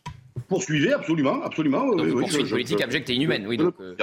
Euh, euh, voilà. Et puis, pour monsieur le futur député, vous serez certainement élu, monsieur. Vous savez pourquoi? Parce que, en bon homme politique, vous n'avez pas répondu à ma question. Je pense que vous avez posé beaucoup de questions. J'ai essayé d'y apporter beaucoup de réponses. Maintenant, on peut poursuivre l'échange hors plateau avec plaisir. Ouais, parce que là- mais Ah, euh, voilà, j'ai bien compris qu'effectivement, il fallait conclure. Bon. Mais euh, je, si- vous pourrez me dire après coup à quelle question j'ai pas répondu. à quelle question il n'a pas répondu Allez, en 30 secondes. Je vous invitais à, à contacter monsieur le ministre de l'Intérieur et à lui dire qu'il fallait d'urgence se mettre un Ah terme. oui, à alors là, alors, je, Vous n'avez pas reconnu, Écoutez, c'est pas simple. reconnu que la politique c'est simple. je- Oui. on sort de ce Alors, plateau, je lui envoie un message. Excusez-moi, j'ai eu Ah, la- attends, la- vous avez entendu Martin Garnion dit il, il envoie un message à Gérald Darmanin en sortant du plateau. Alors Gérald Darmanin, il doit Voilà, pas être loin d'un avion en ce moment. ministre parce n'a pas de contact avec moi? Pardon? Voilà. Ah bah moi, oui, je, je lui dirai, monsieur le ministre. Bon, merci beaucoup Merci. Marc Lamola. Merci vraiment, merci pour votre témoignage Merci, euh, très fort. C'était un, plaisir de vous avoir et, et merci à, à Pascal Pro qui nous a mis euh, en relation. On change de sujet, un sujet que vous avez évoqué d'ailleurs euh, Marc Lamola. Un homme condamné pour viol a été remis en liberté pour euh, un vice de forme. Cela se passe dans l'Hérault. Le septuagénaire a été condamné en appel à 12 ans de prison, mais il a été relâché à cause d'un oubli dans la formulation du verdict. Une situation évidemment injuste pour les victimes. Sarah Varny. C'est une simple erreur qui vient annuler plus de 10 ans de procédure. Fin mai, la Cour de cassation a remis en liberté dans l'attente d'un troisième procès un homme de 71 ans condamné à 12 ans de prison pour viol et actes pédophiles. En cause, un vice de procédure au moment de la rédaction du verdict rendu en appel, une situation insupportable pour cette victime. Je ne comprends pas qu'on le laisse sortir par rapport à deux mots qui manquent. Je ne comprends pas comment le président de la Cour d'assises a pu oublier ces deux mots. Et je suis en colère. J'ai vraiment un sentiment d'injustice, l'impression de, de, ne pas être considéré aux yeux de la justice. Concrètement, sur le verdict, il est écrit que l'homme est reconnu coupable à la majorité de huit voix, au lieu de la formulation de huit voix au moins. Deux mots qui permettent de protéger le secret du délibéré et dont l'oubli a de lourdes conséquences pour les victimes. Mes clientes, elles sont dans un sentiment d'incompréhension face à cette décision qui, à notre sens, est critiquable parce qu'il s'agit plus d'une erreur matérielle plutôt que d'une violation du secret du délibéré. Une remise en liberté insoutenable pour les victimes qui demandent à ce que leur agresseur reconnu coupable reste en prison dans l'attente du nouveau procès. On est en train de se reconstruire, il faut de nouveau qu'on qu'on se remette là-dedans. L'attente, elle, est, l'attente, elle a été trop longue en fait jusque-là. Et moi, je peux pas attendre trois ans de plus un nouveau procès, c'est pas possible. Après plus de dix ans de procédure, les victimes souhaitent une date rapide pour ce troisième procès qui devrait se tenir devant la cour d'assises de l'Aude. Georges Fenech, on a donc un violeur condamné pour 12 ans, euh, par, euh, pour 12 ans de prison, libre pour une mauvaise formule. Hmm. La question est la suivante. Est-ce qu'un jour, celui ou celle qui a fait la mauvaise formule et qui par conséquent libère de manière indirecte ce violeur aura des conséquences sur la suite de sa carrière. Oh, la responsabilité des juges, c'est un, vaste sujet. je dirais même c'est un chantier peut-être à, ouvrir un jour. En tout cas, c'est mon souhait. Mais ce que je vois à travers cette affaire, si vous voulez, c'est la question des nullités de procédure. C'est ça qui est important aujourd'hui. La nullité de procédure. Est-ce que euh, nous sommes là dans un, dans un sujet qui est extrêmement complexe, vous savez? Il y a des textes, il y a de la jurisprudence. En deux mots, ce que je peux vous dire, c'est qu'il faut distinguer les nullités substantielles des nullités relatives. Ça veut dire quoi? Nullité substantielle, c'est celle qui porte un acte qui porte atteinte euh, au droit de la défense. C'est par exemple le fait qu'en garde à vue, il n'ait pas eu le droit à l'assistance d'un avocat. Voyez-vous? Ça, c'est une nullité substantielle. Mais une simple nullité relative, comme celle-ci, où il manque deux mots, mm. est-ce que ça a apporté un préjudice au droit de la défense? Non. On voit qu'on est sur un du juridisme là qui est trop formaliste, trop rigoureux et qui a des conséquences absolument catastrophiques de voir l'annulation de tout un procès. Donc je pense que vraiment cette question des nullités, j'avais essayé de m'y attaquer lorsque j'étais parlementaire, mais j'ai malheureusement pas eu le temps. Euh, il va falloir simplifier ce régime des nullités de procédure qui aboutit à des décisions totalement disproportionnées. Je vous propose d'écouter euh, en longueur euh, l'une des victimes. Hmm. Je ne comprends pas qu'on puisse laisser sortir quelqu'un comme lui, quelqu'un qui est condamné deux fois. Euh, je ne comprends pas qu'on le laisse sortir par rapport à deux mots qui manquent. Je ne comprends pas comment le président de la Cour d'assises a pu oublier ces deux mots euh, qui sont euh, très très lourds de conséquences pour, pour nous trois. Et je, je, je suis en colère. J'ai vraiment un sentiment d'injustice, l'impression de, de, ne pas être considéré aux yeux de la justice et l'impression qu'il est plus considéré que nous en fait puisqu'il il, il, a le droit en fait de faire appel, il a le droit de faire un recours en cassation et, euh, et, encore une fois il arrive à sortir de prison. Je, je suis vraiment je, je, trouve ça très très très injuste hein, et en, sachant les, les, années de procédure en fait qu'il a fallu pour, euh, pour en arriver là aujourd'hui. Enfin, c'est des années de procédure qui sont piétinées, comme a dit mon avocat. C'est très, très, très dur à encaisser. Andrea Cotarec, moi, le débat que je pose ce matin, c'est sur la responsabilité de celui ou de celle qui a fait ce vice de forme, qui libère ce, ce violeur, alors qu'il était condamné à 12 ans de prison. Est-ce que ça pose la, la, responsabilité, la question de la responsabilité des juges, comme le disait euh, Georges? Bah, je pense que M. Fenech y a répondu euh, en grande partie, c'est-à-dire que c'est un vaste sujet. La responsabilité Ça veut dire qu'on n'y a jamais répondu. Et qu'on n'y a jamais répondu. Euh, Disons que c'est un sujet tabou dans la magistrature. Euh, le seul qui avait voulu engager ce débat, c'était Nicolas Sarkozy.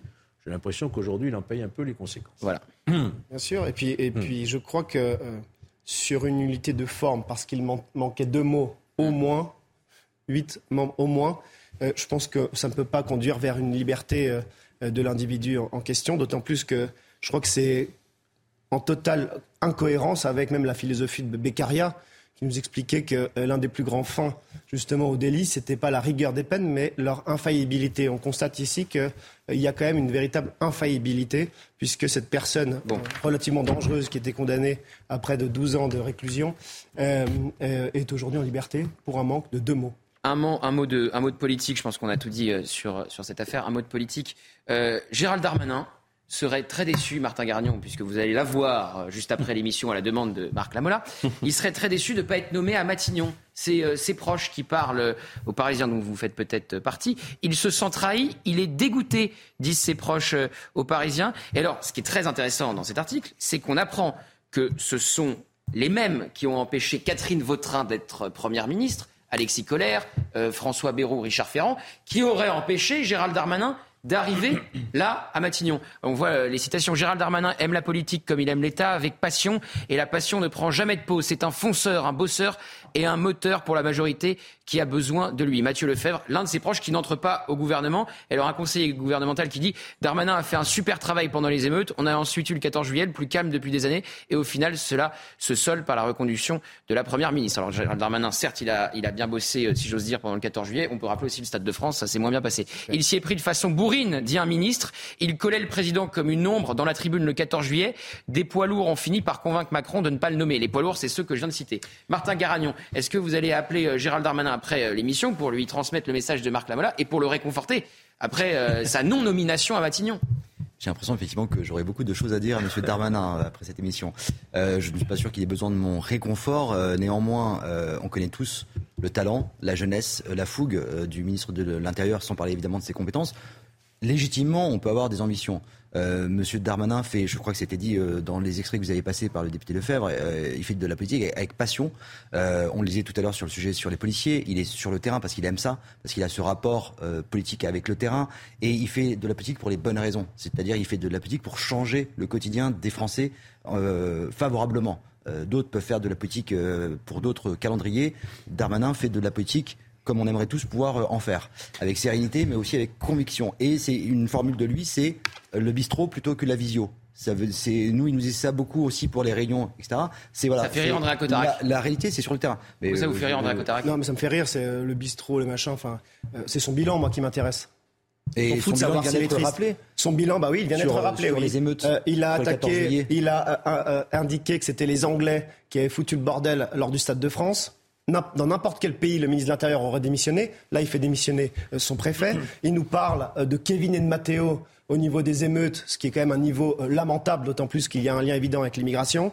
Il y a 262 commissariats qui sont attaqués dans les émeutes de 2023. Et, parallèlement, le seul chiffre qui baisse, c'est qu'il y a moins de personnes interpellées que lors des émeutes de 2005. Donc moi, je m'en fous de savoir s'il est tristounet, pauvre chochotte. Je veux qu'il agisse clairement sur son bilan. Son bilan est manifestement euh, pas au niveau. Et dans n'importe quelle démocratie libérale, le ministre de l'Intérieur aurait démissionné après l'ensemble de ce que je viens d'évoquer. On, on, a bien compris que vous n'appellerez pas le ministre de l'Intérieur pour le réconforter. Effectivement, c'est au moins le mérite d'être oui. clair. Effectivement, mais, en, fait, c'est les Français qui se sont trahis. En plus, les, propos qui sont légèrement outranciers, vous les avez déjà eu sur le président de la République qui se sont trahis le, la séparation des Français Maintenant, vous traitez le ministre de l'Intérieur de pauvre chochotte. Monsieur, oui, attention à ces mots-là. Voilà, ce sont les Français qui se sentent trahis. Je rappelle quand même le sondage euh, d'hier, 67% considèrent que le, euh, bilan d'Emmanuel Macron n'a ni de cap ni de ligne. Donc euh, le sujet de M. Darmanin est carrément accessoire. Je, ne sais même pas, pourquoi on en mais c'est vrai qu'il est assez peu opportun, après un ajustement ministériel, de faire savoir qu'on est tristounet j'ai lu le papier du Parisien. On a vraiment l'impression que euh, c'est le dernier jour de sa vie, alors que bon, il reste à l'intérieur. Emmanuel Macron lui, fait confiance pour les JO 2024. Il y aura d'autres fenêtres de tir. Il reste 4 ans de mandature. Donc je pense que Gérald Darmanin n'est pas si triste que, que ça, comme on peut le lire. Là, c'est ses proches qui parlent, hein, c'est pas lui. ses proches peuvent être. Euh, ses proches peuvent être envoyés en commando. Voilà. Georges, la nomination d'un Premier ministre qui dépend exclusivement du président de la République répond à, des critères politiques. ce n'est pas un simple satisfait vous avez bien travaillé à l'intérieur, donc je vous nomme un matin. C'est pas du tout comme ça que ça se présente. sûr. C'est- vraiment. Et André petite- Cotarac, et puis on que peut c'est être en désaccord, on peut être en désaccord avec le ministre de l'Intérieur, Ouais. non, Non, mais en respectant l'homme et la fonction. Mais je respecte évidemment l'homme. Je me dis qu'il est euh, attention. je me dis qu'il est peut-être pas au niveau respect. euh, du ministère qu'il occupe s'il est triste alors que vous avez des policiers et vous avez seulement deux voitures Ouais. qui ont circulé hier à Marseille. Voilà. Allez, la pub, dans un instant, on parle de l'union des droites. Va-t-elle avoir lieu en Espagne? A tout de suite. C'est la dernière partie de l'heure des pros. Harold Iman est en plateau, donc c'est qu'on va forcément parler international. On part en, en Espagne, revoir, euh, voir tout de suite ces images euh, d'électeurs espagnols en train de voter pour euh, les élections législatives. Vous voyez Pedro Sanchez, le Premier ministre sortant, qui va peut-être perdre son siège. Et là, vous voyez les Espagnols qui font donc le choix d'élire ou non, de faire réélire ou non la majorité de Pedro Sanchez, la majorité socialiste, sauf qu'il pourrait y avoir une union des droites du parti de droite classique, l'équivalent des républicains, qui pourrait faire une alliance avec Vox, l'équivalent, si vous voulez, de reconquête en France. On voit tout ça avec Dounia Tengour. Les Espagnols sont attendus ce dimanche dans les urnes, un scrutin très observé en Europe puisque le pays pourrait basculer à droite grâce au jeu des alliances et ainsi déloger la gauche très fragilisée de Pedro Sanchez au pouvoir depuis 2018. Immigration, question de genre ou encore lutte contre les indépendantismes, le parti d'extrême droite Vox a réussi à s'imposer dans les débats. Non à l'idéologie du genre dans les classes, oui à l'innocence des enfants et non à la corruption des mineurs. Nous disons oui à la sécurité dans les rues et non au gouvernement des violeurs, oui à des frontières sûres et non à l'immigration illégale. Malgré sa base électorale solide, le Parti populaire de droite semble désormais obligé de composer avec Vox, un parti opposition plus clair et affirmé, notamment sur les valeurs traditionnelles. Nous avons quitté le Parti populaire car il nous mentait comme les autres. Mais maintenant, nous avons besoin de nous unir pour faire sortir Pedro Sanchez, même si le prix est très élevé. Je pense que Vox est le seul parti à défendre la vie et la famille, les deux choses les plus importantes dans un pays. Si pour l'heure la remontada reste incertaine pour la gauche, Pedro Sanchez compte bien faire mentir les sondages en jouant notamment sur la carte de la peur de l'extrême droite au pouvoir, qui marquerait donc une première depuis la fin du franquisme en 1975. Harold Iman, contrairement à ce qui s'est passé euh, en Italie, où, Giorgia Meloni euh, s'est alliée avec Matteo Salvini et, Silvio Berlusconi avant euh, les élections, là, l'alliance interviendrait après les élections entre Vox et, le PP, euh, l'équivalent des LR. Absolument. Et en ce moment, euh, Vox, qui est mené par euh, M. euh, Abascal, voudrait, Santiago Abascal, voudrait avoir un maximum de voix pour peut-être même être dominant dans un attelage qui devra se faire à droite si les deux ensemble ont une majorité. Et donc, ils se battent entre eux avant de pouvoir s'embrasser. Donc, c'est ça le principe.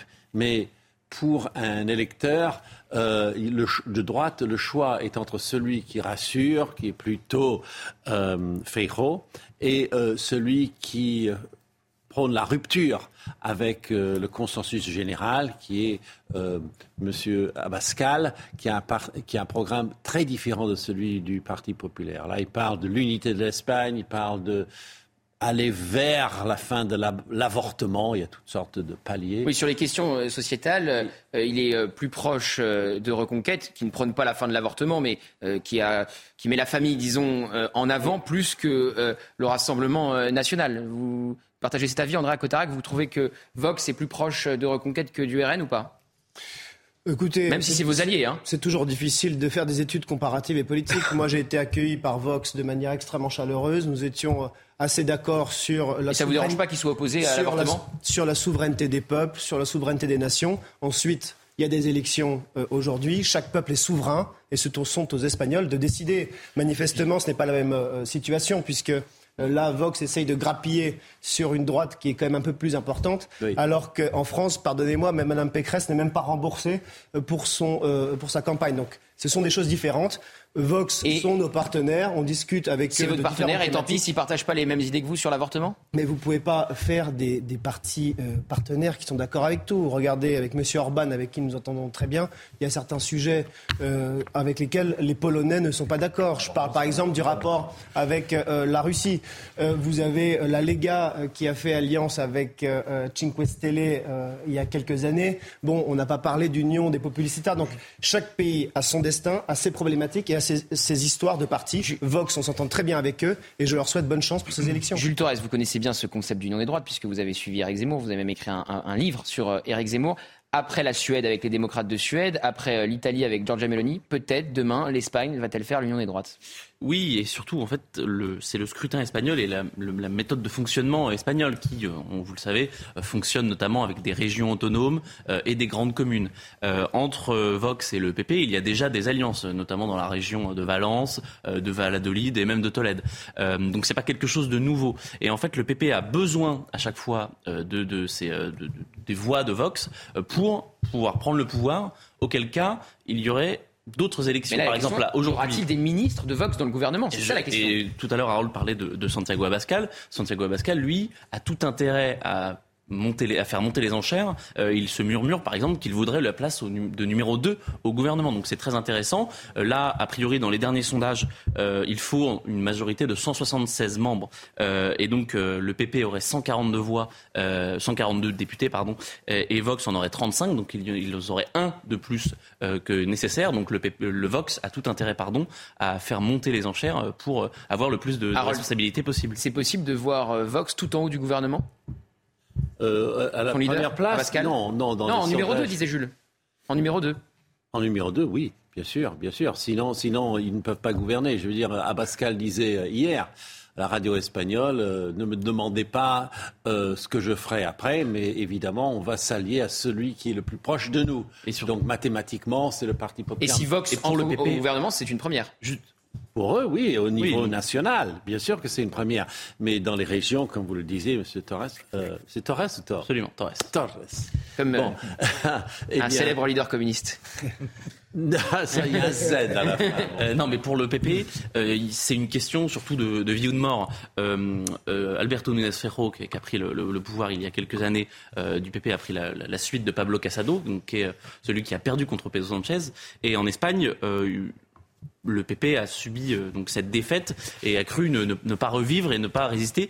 D'autant plus que, alors on l'a pas dit, mais Vox existe donc depuis 2019 suite à une scission du PP. J'entendais tout à l'heure euh, dans le reportage le qualificatif d'extrême droite pour parler de Vox, mais il faut quand même rappeler que c'est entre guillemets la, frange la plus radicale du Parti populaire euh, qui est maintenant à la tête de Vox. Santiago Abascal est un ancien patron, enfin pas, numéro un, mais il a été dans, parmi les classiques du Parti populaire. Donc à relativiser. Et je voulais aussi revenir sur les, fantasmes, par exemple sur les questions d'avortement, euh, de transgenre. Pourquoi euh, quel est le comment dire pourquoi les gens votent pour Vox aujourd'hui en Espagne?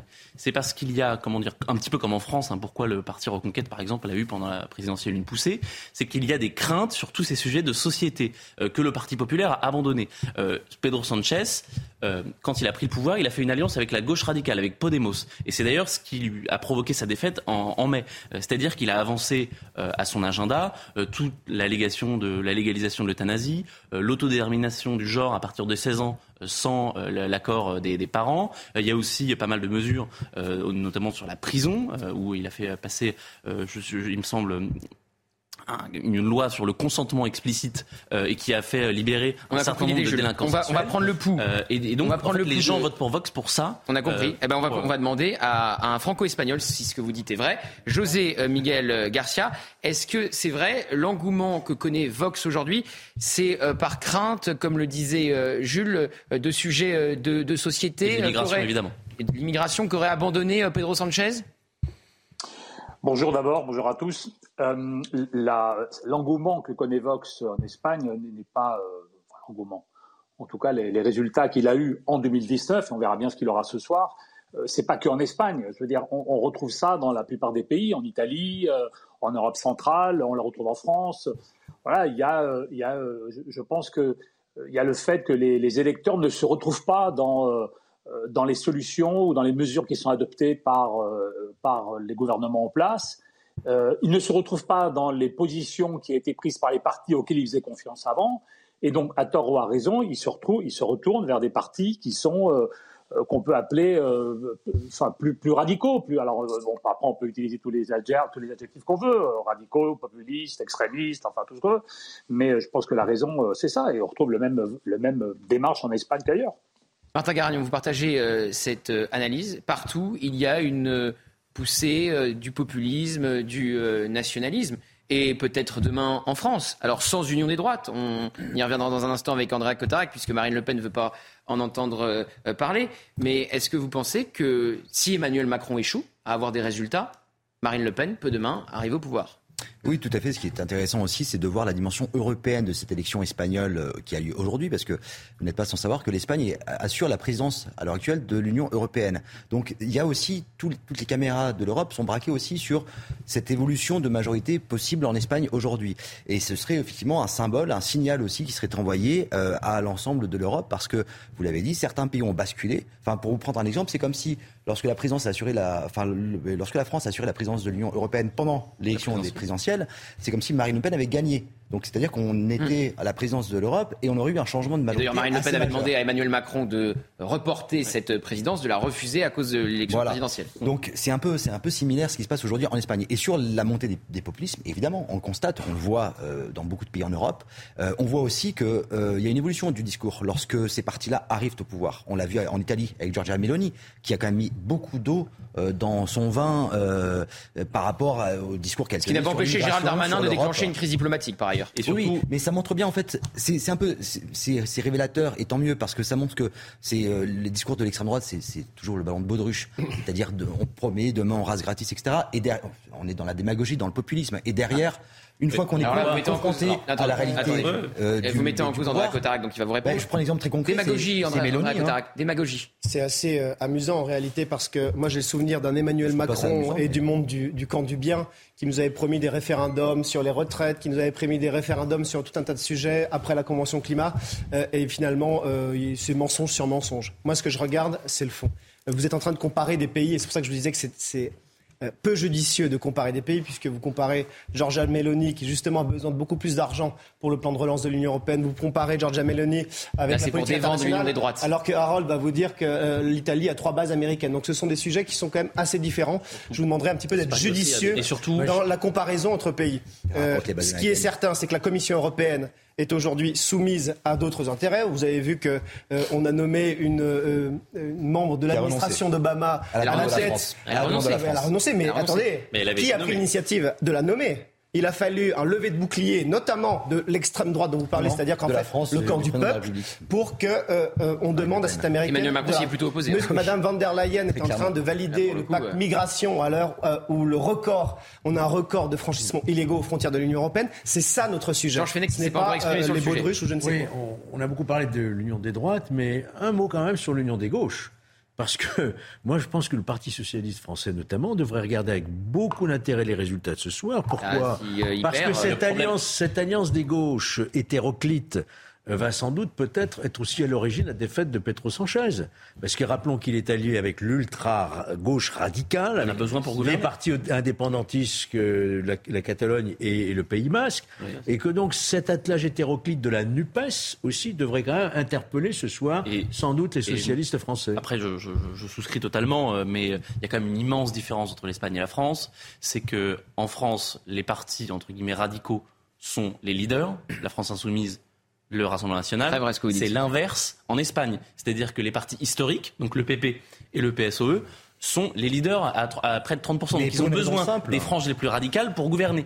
En France, c'est complètement l'inverse, donc c'est pour ça qu'à mon avis, euh, le, ça c'est pour une raison simple, c'est parce qu'en France a émergé un pôle central extrêmement fort Exactement. avec le macronisme. Emmanuel Macron a fait disparaître et qui a peur d'une chose, le retour du, clivage gauche-droite euh, classique. Et il l'a dit devant ah ses députés. Ah si, Emmanuel Macron a dit devant ses députés la semaine dernière qu'il fallait se battre euh, contre le retour du clivage gauche-droite. Mais c'est la différence majeure avec l'échiquier. Et ce qui arrange aussi Marine Le Pen, puisqu'elle était la, la, grande opposante à Emmanuel Macron. Quand Emmanuel Macron disparaîtra, on verra ce qui. Et en, en Espagne, les centristes ont essayé avec Ciudadanos, qui a complètement disparu parce qu'il Harold, Harold Iman, euh, le mot de la fin. Les résultats, c'est à quelle heure?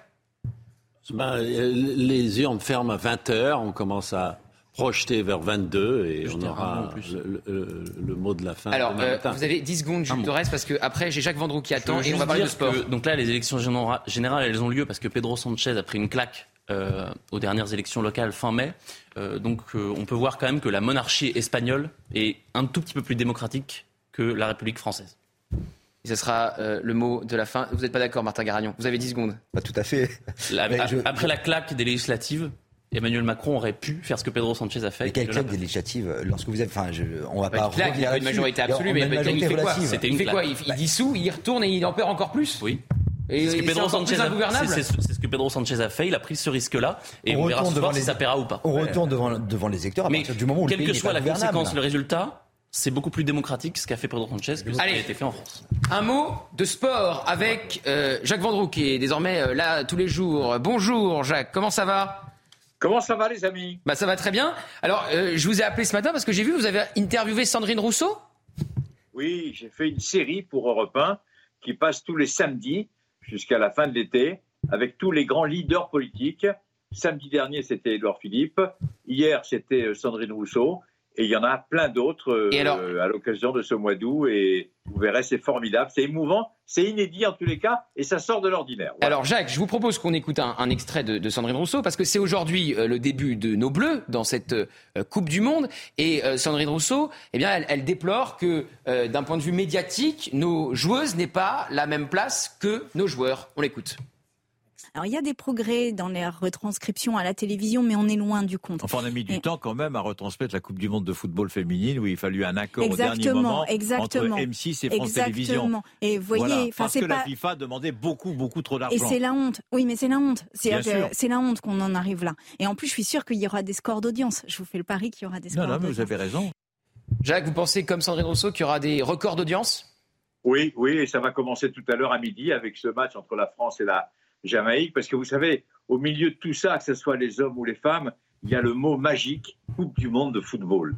C'est un mot qui est exceptionnel, c'est un mot qu'il faut surtout pas galvauder. Et là, vous avez en Australie et en Nouvelle-Zélande, eh bien, les meilleures équipes du monde qui sont qualifiées pour cette phase finale de la Coupe du Monde. Et, c'est vrai que l'équipe de France fait partie des grandes favorites. Et je suis sûr que tout à l'heure, eh bien, il y aura beaucoup, beaucoup de Français devant leur euh, poste de télévision pour encourager l'équipe de France de football, parce que je vous l'ai dit, c'est la Coupe du Monde de football et c'est l'équipe de France de football. Donc tout ça, ce sont des mots euh, exceptionnels, des mots qui nous font rêver. Et je suis sûr que les filles vont nous faire rêver tout à l'heure. André Cotarac, ça vous fait rêver? Euh, moi, ça me fait rêver, je les encourage parfaitement, mais c'est en tant que lyonnais, je pense que M. Fenech doit aussi sourire, c'est que quand j'entends Mme Rousseau qui dit que les femmes dans le foot n'ont pas assez de place. Je rappelle quand même que c'est dans cette mairie ELV où on nous a expliqué que les terrains de foot devaient être réduits dans les euh, récréations parce que c'est un sport masculin selon les Verts. Et en plus, ils le disent dans le plus grand club français féminin, savoir euh, l'Olympique lyonnais. Donc je veux dire que l'incohérence des Verts n'a quand même aucune limite. Jules Torres, vous allez regarder? Non. Pourquoi? Je, ne suis pas très foot euh, féminin. ça ne m'intéresse pas et ça n'intéresse pas non plus beaucoup de Français hein, parce que Sandrine Rousseau demande euh, à ce qu'il y ait euh, des records d'audience, et à mon avis, ça ne passionnera pas les foules. Euh, parce que... Mais si, mais si, mais si. Bon, mais si, d'accord. On va regarder. si, monsieur on, va, on, va tous regarder autour de la table, je suis sûr. Le football féminin a beaucoup progressé. Énormément progressé. C'est un vrai spectacle. Jacques, le, foot féminin a énormément progressé? Mais bien sûr, bien sûr. Le problème maintenant, c'est qu'il faut professionnaliser je veux dire, le, le football féminin à l'initiative, par exemple, de Jean-Michel Lolas, qui est en train de créer ce qu'on appelle une ligue professionnelle féminine. Il faut du temps, ça ne va pas se faire du jour au lendemain. Mais en tous les cas, je sais que du côté de la Fédération française de football, je sais qu'on essaye de passer, comme on dit, à la vitesse supérieure. Et vous savez, aux États-Unis, ça a mis beaucoup de temps à devenir extrêmement populaire. En Angleterre, ça commence à être un peu populaire. En Australie, ça démarre aussi. En Italie, ça marche très bien. En Allemagne, ça marche très bien. Et vous verrez, avec le temps, avec la patience, eh bien, euh, il y aura des, belles choses qui seront faites sur le football féminin. Et Georges Fenech a raison. Il faut y croire parce que d'abord, euh, vous savez, c'est, c'est, je, crois, je récurrent, hein. mais c'est la Coupe du Monde. C'est pas rien quand même une Coupe du Monde de football. La France est qualifiée et je vous rappelle quand même que la France, ses derniers matchs, est invaincue dans tous ses matchs amicaux ou de matchs de, qualification. Donc c'est l'une des meilleures équipes, en tous les cas, du monde actuellement, et elle peut, elle peut aller jusqu'au bout. Donc, faut les encourager. Bon, bah, vous avez pris tout votre temps de parole, euh, cher Jacques Vendroux. J'aurais voulu vous interroger sur euh, Kylian Mbappé, qui a fait une sortie hier euh, après son entraînement à, Poissy devant ses jeunes supporters, sans doute pour redorer son image. Je ne sais pas si on a cette image pour, pour se quitter ensemble. Je remercie Jules Torres, je remercie Andrea Cotarac, je remercie Harold Diman, je remercie Martin Garagnan. Je remercie évidemment Georges Fenech et je vous dis à ce soir, Georges. ce soir. Parce que moi, si je vous ai pas, bah, je viens pas présenter, c'est pas possible. Oui, il, y aura, une partie de moi qui serait pas sur le plateau. Le Bret 2, on prendra un jumeau. Bon, tant pis, on n'a pas les images de Kylian Mbappé, mais tout ça pour vous dire, pour vous dire qu'il a été voir ses jeunes supporters hier pour tenter de redorer son image. On va voir comment. Voilà, voilà, merci beaucoup. On voit les images de Kylian Mbappé, voilà. Eh bien, on se quitte avec ces images. Tout de suite, c'est Thierry Cabane pour Midi News et à ce soir à 19h pour Face à l'info et à 20h avec Georges pour l'heure des pros.